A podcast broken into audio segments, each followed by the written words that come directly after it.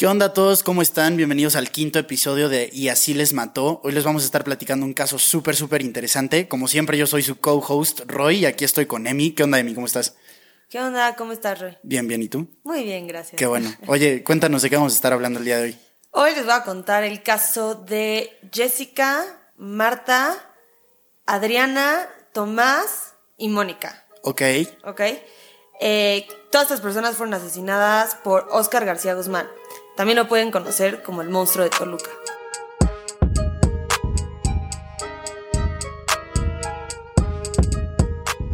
Y aunque solo puse cinco nombres en el título de este capítulo, la realidad es que asesinó a seis personas. La primera fue su papá, en el 2009, a quien asesinó cuando tenía solamente 16 años. La razón por la cual no les comparto más de este caso es porque no encontré mucha información acerca de él. No sé si encontraron el cuerpo, no sé ni cómo se llama. Pero el hecho de que haya asesinado a su papá no se supo hasta después de haberlo arrestado a los 28 años de edad. Y en esos 12 años que estuvo libre, le quitó la vida a cinco otras personas, la mayoría mujeres.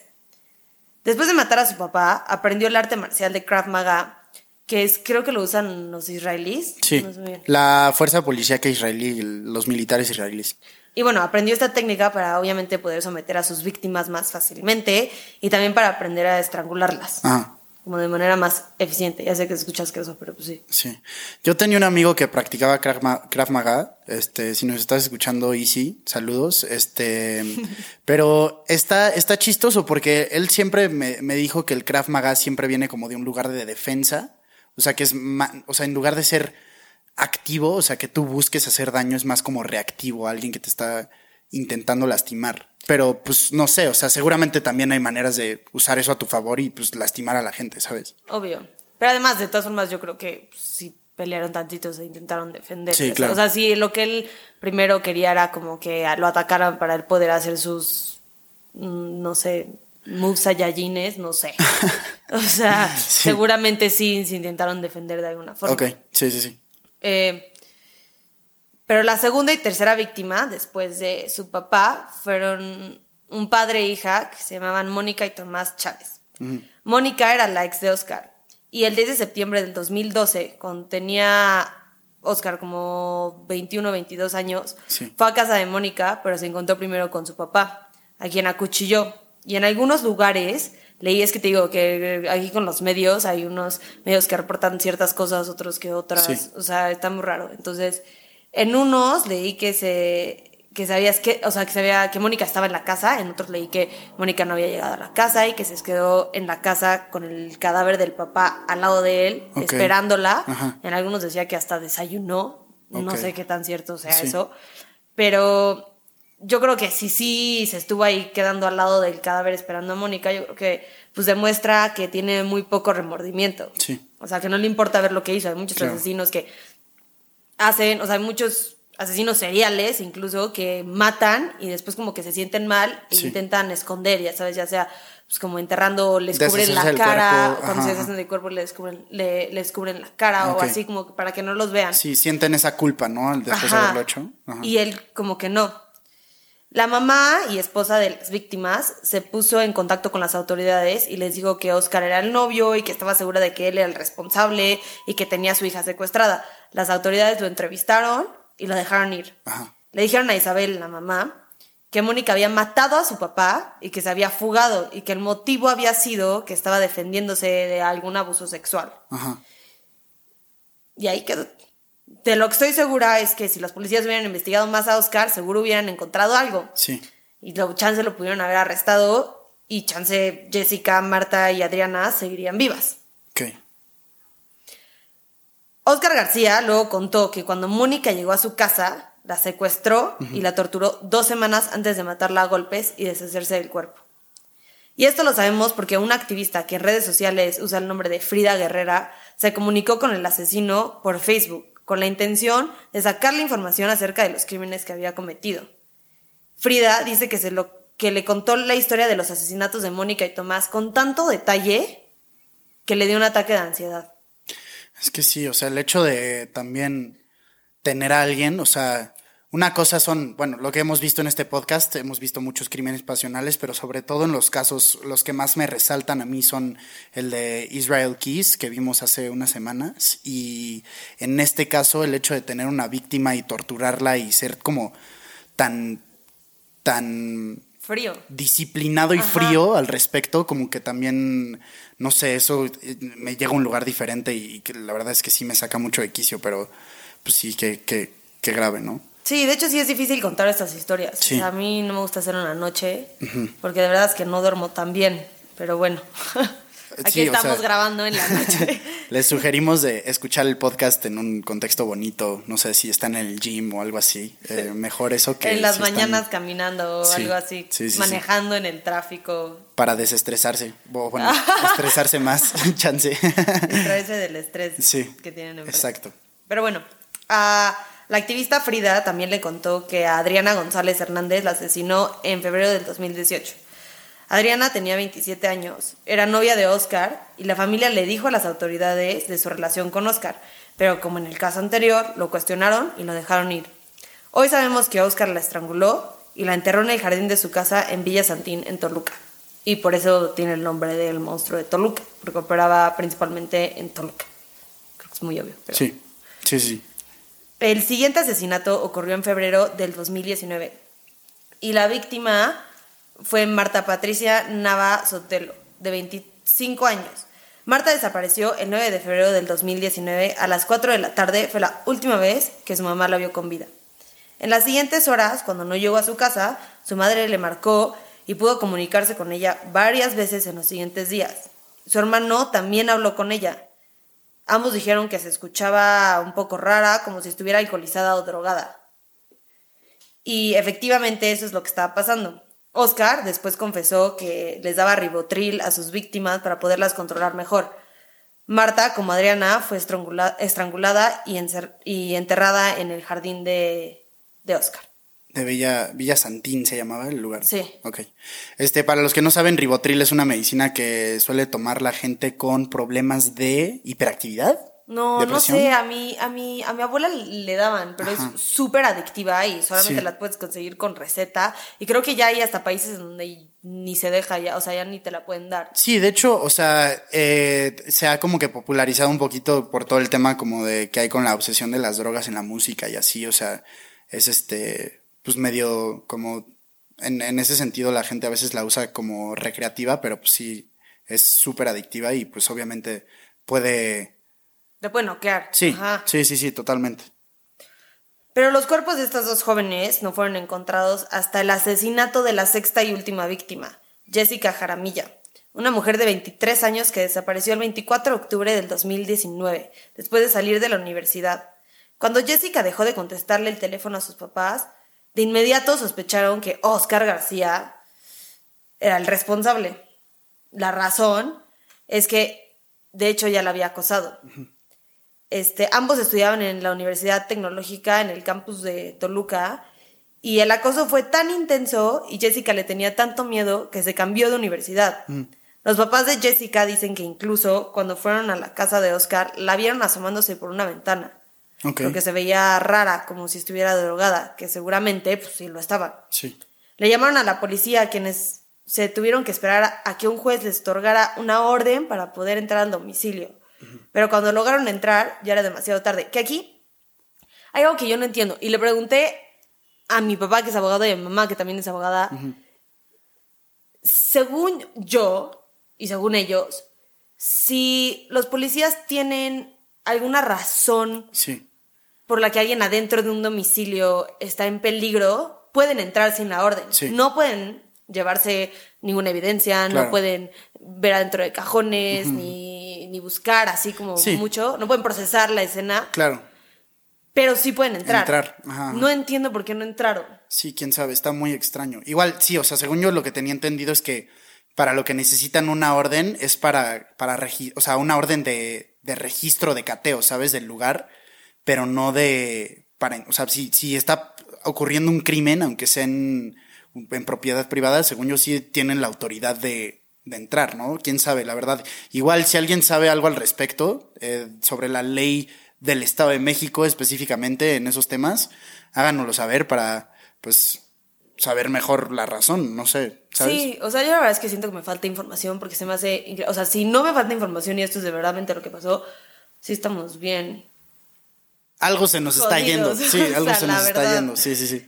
Eh, sí, pero, o sea, porque la encontraron hasta la madrugada del primero de noviembre, o sea, ella desapareció el 24 de octubre. Ok, y fueron como que ocho días, una semana entera, casi, casi, ¿no? Sí, y en la madrugada del primero de noviembre, pues sí, el 30, o sea, tiene Siete días. 31 días. pues, como- Noviembre, 31 días. No, octubre tiene 31 días. Ok, sí, sí, 24 de sí.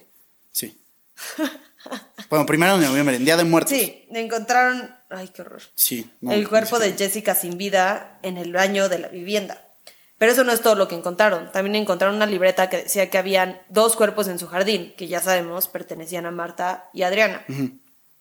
Pero lo que no encontraron fue a Oscar, que según esto llevaba desde el 26 de octubre fugado. Ok, Que aquí es también donde estoy muy confundida. sí.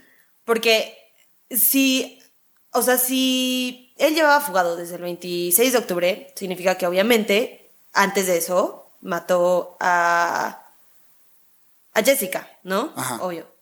Sí. Jessica desaparece el 24 de El octubre. 24. Ajá. Su papá la ve con vida, obviamente con vida, asomándose Sí. de una ventana. Sí. Entonces la pudo ver o el 24 o el 25, o máximo el 26, si es que sí se fugó el 26. Sí. Y del 26 hasta el primero no entran al domicilio. Sí, pues sí, está, está muy raro.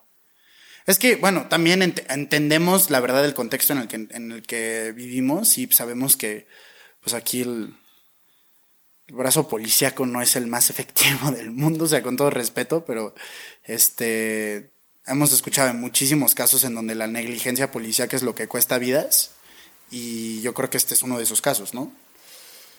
Sí, en nuestra opinión. Sí, sí, Que sí. no nos vamos a- De nuestro, desde nuestro punto de vista humilde y totalmente subjetivo, este, eso es lo que, lo que pensamos. Pero sí, o sea, es que no entiendo, o sea, porque, o sea, no voy a juzgar a los papás, ni mucho Claro. menos, porque pues yo no sé qué harían en esa situación, Sí. yo no soy mamá, yo no soy hijo, yo no sé si ellos pensaban que si entraban él tenía pistolas o algo y la iba a Sí. matar, ya sabes, pero se me hace demasiado tiempo como para no ni siquiera meterse como al jardín o algo así, ya Sí. sabes, se me hace mucho tiempo, siento que... O sea, no, no se reportó bien, siento que Sí. la información está mal, que no es imposible, no sé. O si sí, o sea, es que se me hace muy loco que sí hayan sido esos tiempos. Claro, ¿Sabes? sí, Puede sí, que sí. sí.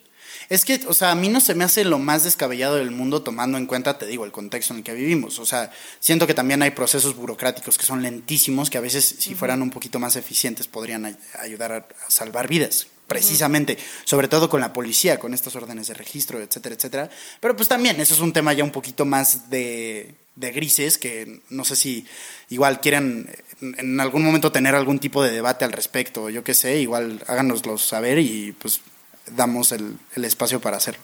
Sí. Sí, sí, estaría interesante.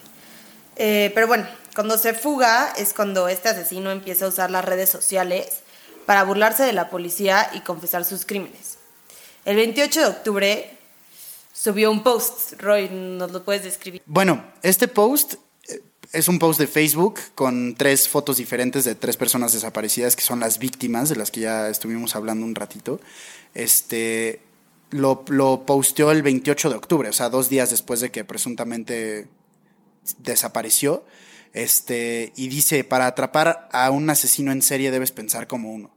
Entonces ya desde ahí el mensaje está súper tétrico. El hecho de que haya puesto las fotos de las víctimas, o sea, nada más confirmando lo que ya todos sospechaban, tener el descaro de hacerlo, está, está muy extraño. La verdad es que sí te deja con una sensación de que, pues no sé, el hecho de como que estarte burlando de las autoridades, ya sabes, eh, no sé, me, a mí pues, eh, está muy, muy tétrico, muy de, Sí, porque además lo que está tétrico es que lo, lo publicó un poco como bajo, o sea, lo publicó más bien bajo el nombre Alexander Anderson. ajá, O sea, ni siquiera fue su nombre, ya sabes. Ok. Y subió esas tres fotos de que eran de Adriana, Marta y Jessica. Sí. Las de las otras tres víctimas. No, como les digo, del papá no he encontrado nada. Y de Tomás y, y, y Mónica se sabe hasta después de que subió estas cosas. ok, sí, Em, Pero cuando subió esta cosa, o sea, cuando subió este post, eh, fue entonces cuando Frida Guerrera se involucró en el caso. y le respondió en Facebook, escucha esto, o sea, le respondió en Facebook subiendo una foto de ella afuera del domicilio de Oscar, en donde había matado y habían enterrado a dos mujeres.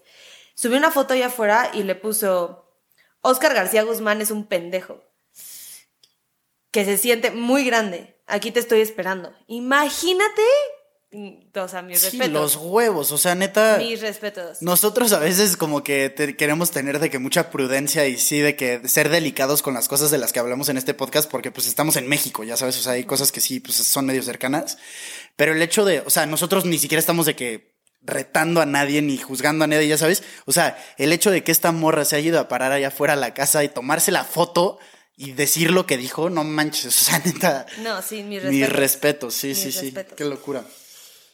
También muy peligroso, o sea, no, no, no lo estamos de que neta. Sí, claro, no, es muy peligroso. No hagan eso, o sea.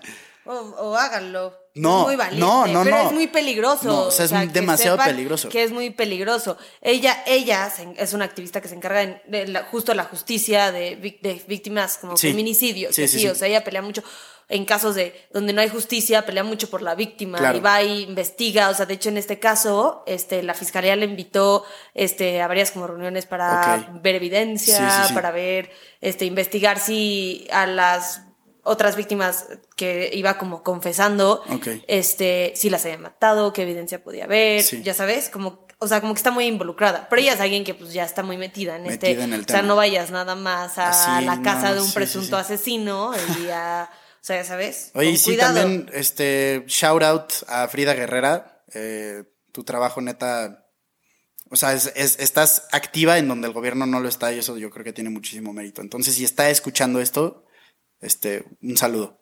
Y gracias. Y gracias. Pero sí, el 20 de noviembre recibió la primera contestación del asesino, quien además de retar a la activista y a la policía, quería saber si sus cuatro, si sus tres mascotas estaban bien y que Frida le daba de comer a un perro callejero al que él cuidaba, o sea, le daba de comer a un perro callejero de vez en cuando. Eh, y así empezó la relación entre Frida y, Oscar, o sea, a cambio de que ella cuidara las mascotas, él iba a dar información. Ese era como el trato. que hay algo como interesante, ¿no? Porque normalmente, eh, como los tres rasgos que tienen muchos asesinos seriales son que maltratan animales, que se hacen pipí en la cama, o sea, ya como un poco más grandes, obviamente no de bebés todos. claro, claro. Em, y que les gusta como este incendiar cosas, ¿no? Esas son como las tres. Obviamente no es el caso en todos. Sí, o sea, no es de que un seriales, ajá, ajá. Pero pues normalmente tienen mínimo una de esas cosas. Sí, sí, sí. Eh, y pues él al contrario, o sea, él valoraba la vida de sus animales mucho más que la vida humana. Sí. Ya sabes. Está interesante eso. Igual me recuerda un poquito al caso de, de, Israel Keys, que lo comentamos hace unas semanas. El hecho de que él, en el momento en el que tuvo una hija, eh, dejó de, de, seleccionar a los niños como, como víctimas. O sea, se puso eso como, como credo de que no, no iba asesinar niños. Y ahí me parece interesante como este, este tipo de moral que podemos ver a gente que neta es despiadada y que tiene, pues sí, tendencias muy de asesino y al final del día tienen como que su, su código un poquito distorsionado, ya sabes.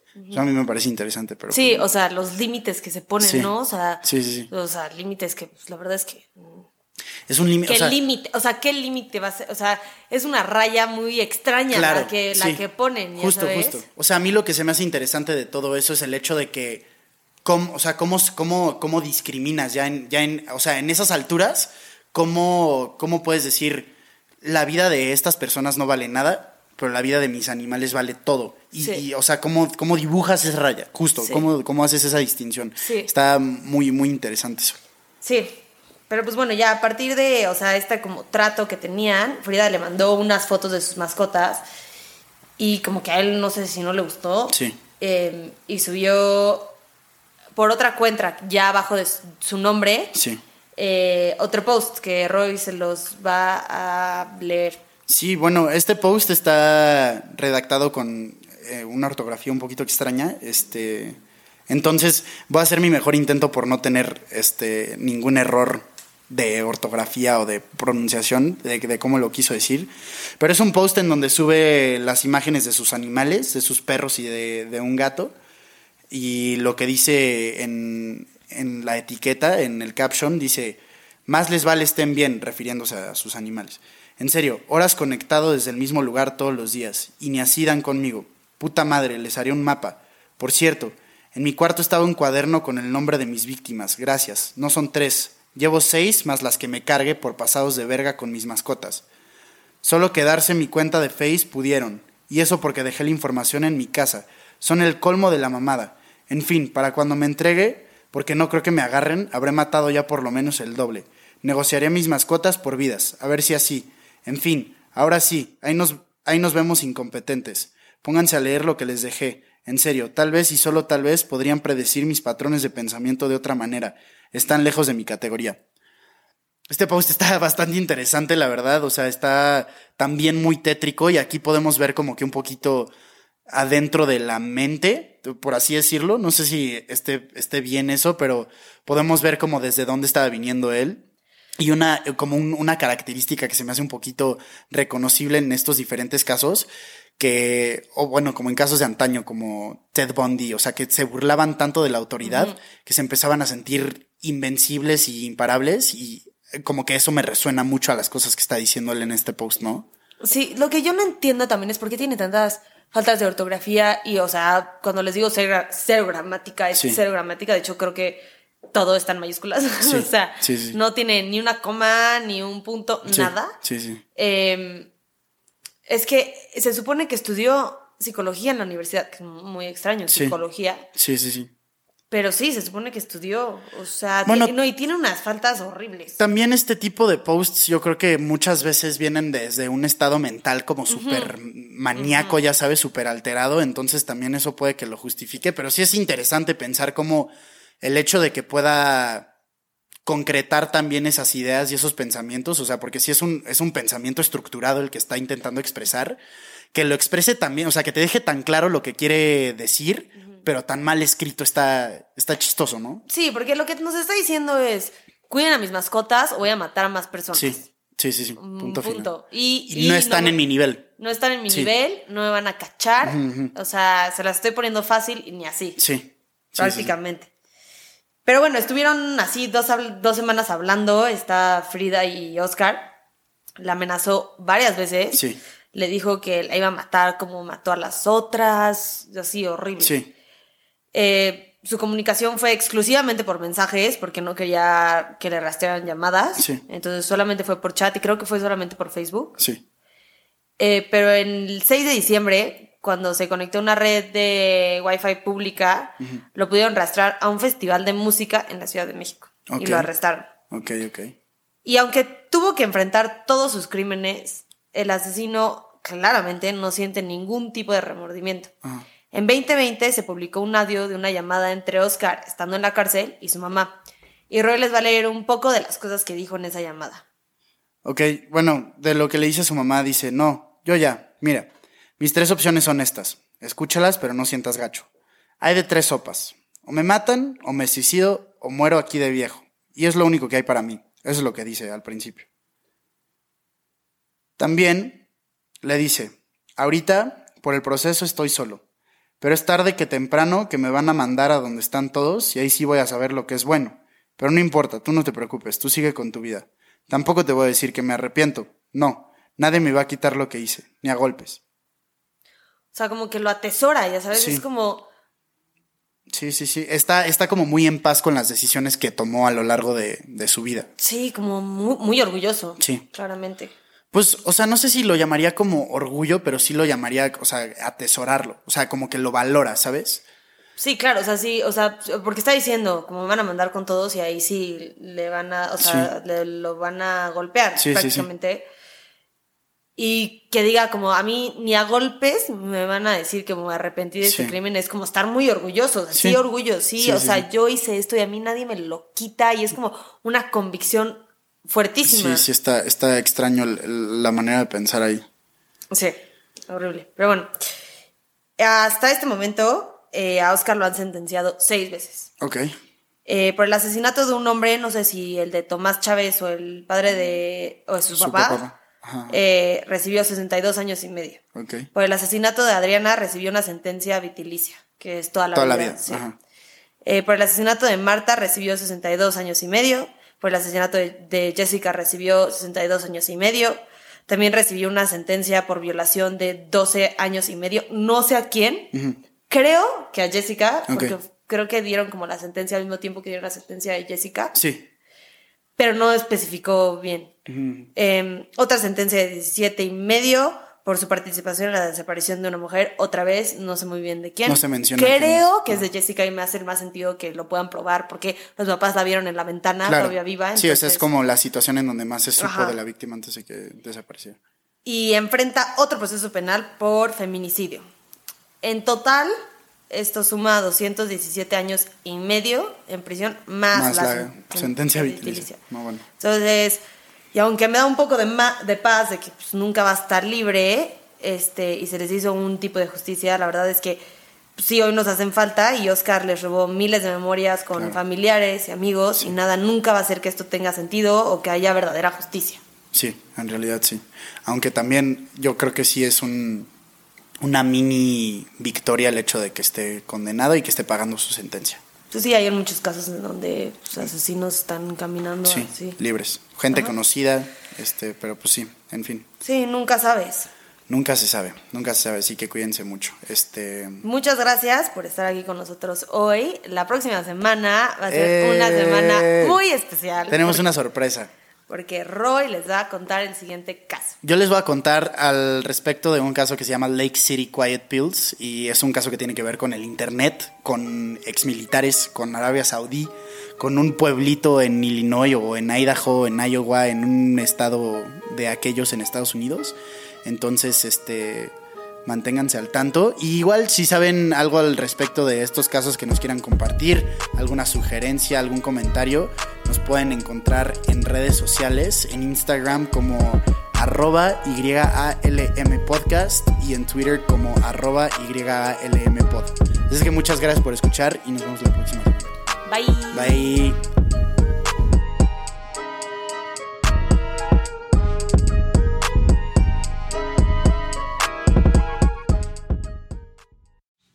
Acuérdense que nos pueden encontrar en redes. Nuestro Instagram es YALM Podcast, nuestro Twitter es YALM Pod y nuestra nueva página de Facebook es YALM Podcast, en donde se encuentra el grupo Investigadores YALM. En este grupo vamos a estar teniendo discusiones respecto a los casos que vemos semana con semana, así que ahí lo pueden checar. Gracias, bye.